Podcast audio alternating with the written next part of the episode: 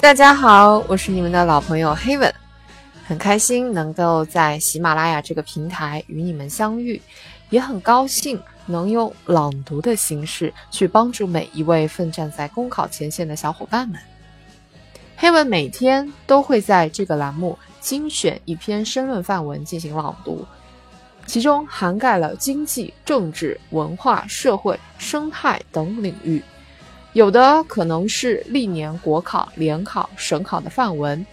有的也是人民时评或者是新华评论摘抄来的评论文章，都值得大家好好学习。但其实黑文经常会收到小伙伴们的，不管是留言也好，还是私信也好，都会问黑文如何将这个栏目的文章更好的为我所用呢？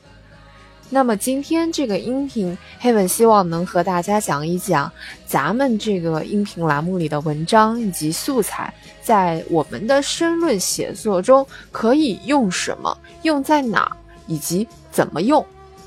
那我们就开始吧。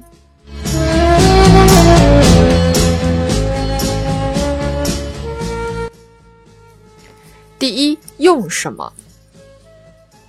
其实。范文的运用可以根据不同的需要使用概念，比如说使用新常态、中国梦等概念，或者是说使用核心内容，比如说使用中国梦的核心本质，或者是使用案例，比如用在具体举例材料内外的相关事例等等。那么我们要做到以下两点，第一个就是善于运用材料。在我们这个范围里面呢，就会包括大量的社会热点、理论政策、权威表述、名人名言、原理效应等等。我们需要结合文章写作的内容，根据我们的不同的想法进行加工的提炼，来服务文章写作。第二，我们要善于联系实际，对于范文之外的相关的社会热点。事件相同的或者相似的理论政策、权威表述等等，都可以综合运用。第二个问题是用在哪儿？咱们这个范文或者是素材呢？第一，可以用在文章的开头。注意，如果在用文章开头的时候，需要注意短小精悍、直击本质。第二。可以用在文章论证方面。用于文章论证时，需要注意的是例证和理证相结合，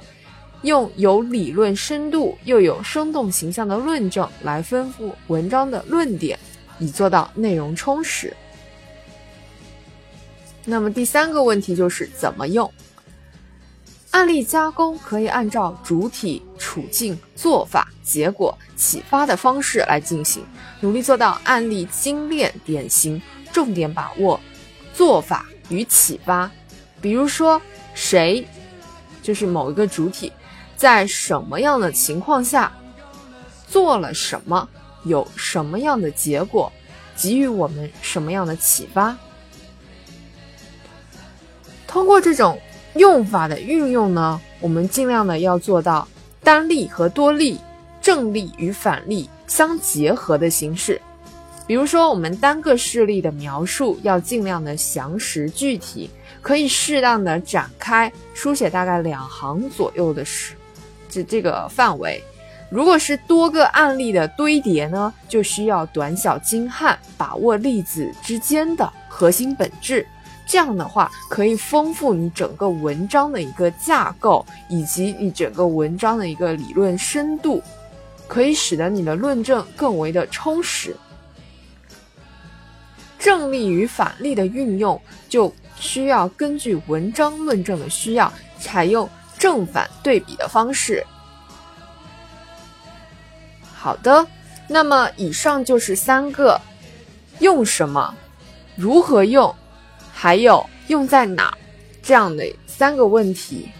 接下来我来讨论一下，就是，呃，因为很多人其实，在拿到我们这个范文的时候，会有一个误区，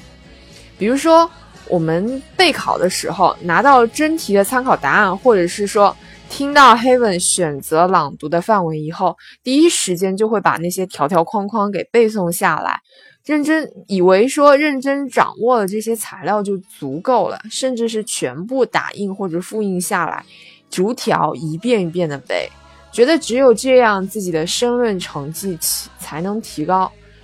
其实黑本觉得这完全没有必要。因为我们在准备材料的时候，其实主要是思维与写作思路、语言的运用。那些对于大家觉得呃情有独钟的这些举措，在考试的时候其实不一定能够运运用得到。同时呢，呃，关于评论性的文章，似乎大家都很喜欢，对人民时评等等也是爱不释手的。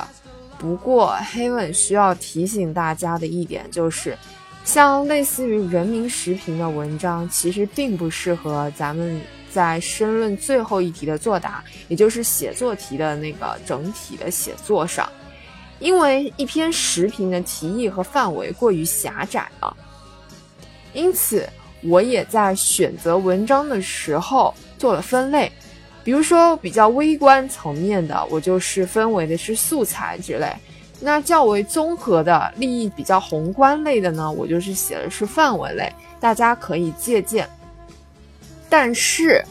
类似于人民时评这样的评论文章，却可以给我们回答前面几个小题提供思路，也可以给我们在最后一题写作的时候提供方法与框架。对于这些。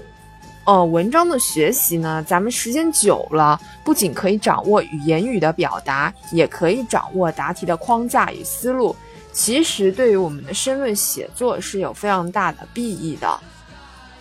所以说，咱们在学习我们这个栏目范文的时候，一定要改变这个误区，不是说全篇通篇的把它给背下来，而是你要去吸收和内化。你要把它转化为自己的写作框架和写作思路，尽量的能用自己的语言，然后去说套用他的思路也好，或者说模仿他的思路也罢，尽量的能够内化为自己的东西，这样才是真真正正学到东西的。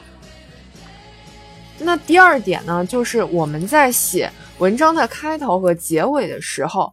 其实对于任何一篇文章，开头部分都很重要。那如果开头不精彩，考官肯定也就无心继续再读下去了。因此，每一篇文章开头的部分都是我们学习的重点。在我们阅读相关申论材料的时候，大家一定要学习一下作者是如何进行写作的，然后再锤炼自己的文字。可以试想一下。如果你在写任何一篇文章的时候，开头部分都比较引人入胜，那么你的概括题、分析题以及其他的题目都能够取得相应的成绩。其实这刚好就决定了你最后一道题的那个层级分数。同样呢，结尾部分作为一个画龙点睛的总结，也是需要我们重点学习的。所以我们在把握以及学习。音频里面的范文或者是素材文章的时候，都需要注重看一下开头和结尾。第三部分呢，就是文章的具体段落。其实文章具体有几段是没有太多的关系的，但是虽然说现在不提倡八股文式的写作，可是文章分八段其实还蛮有道理的。也不是说一定要分成八段就是最好的，呃，总而言之就是可以大家在平时的学习过程中自己概括总结，尝试一下自己的文章要有逻辑层次，因为文章有差异嘛，字体就不会具体的限制说你具体要写多少段比较好。你就大概的，反正要按照这样的一个逻辑思路来写就可以了。段落是不用严格的按照范文或者是素材类的文章，他写几段你就写几段的。最后最后一点，关于文中的对策部分，关于这个部分呢，大家可以直接舍弃，简单了解一下就好。因为咱们选择的范文或者是素材类的，它都是有一个针对性的题目的，因此它针对性的这个主题，它的对策就是针对性的。所以，除非说文章就是在最后那题申论写作范文之中明确要求让你写策略。你也一定要结合材料来写，你不要把你之前背过的，或者是在咱们这音频里面看到范文的策略什么的照搬照抄。所以说，即使你把这些背下来了，如果说牛头不对马嘴，那也是没有用的。现在已经不是一个测论文为主的时期了，应该要答题，要结合文章它所给的内容来进行一个。答题才是最为有效的。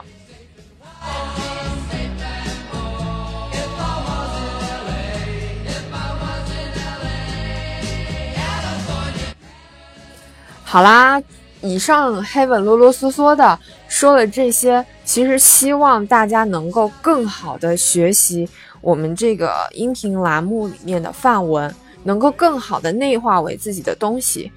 当然，Heaven 也希望。自己的声音，自己能够尽一些微薄之力，帮助大家更好的在备考的途中少走一些弯路，能够更好的、更高效的去备考，去学习这个申论范文，让我们的申论越写越好。也希望还在岸上，或者是还在为了上岸而奋斗的你们，加油、加油、再加油！国考马上就要临近了，希望你们能够发挥好，能够更好的学习，大家一起努力，加油！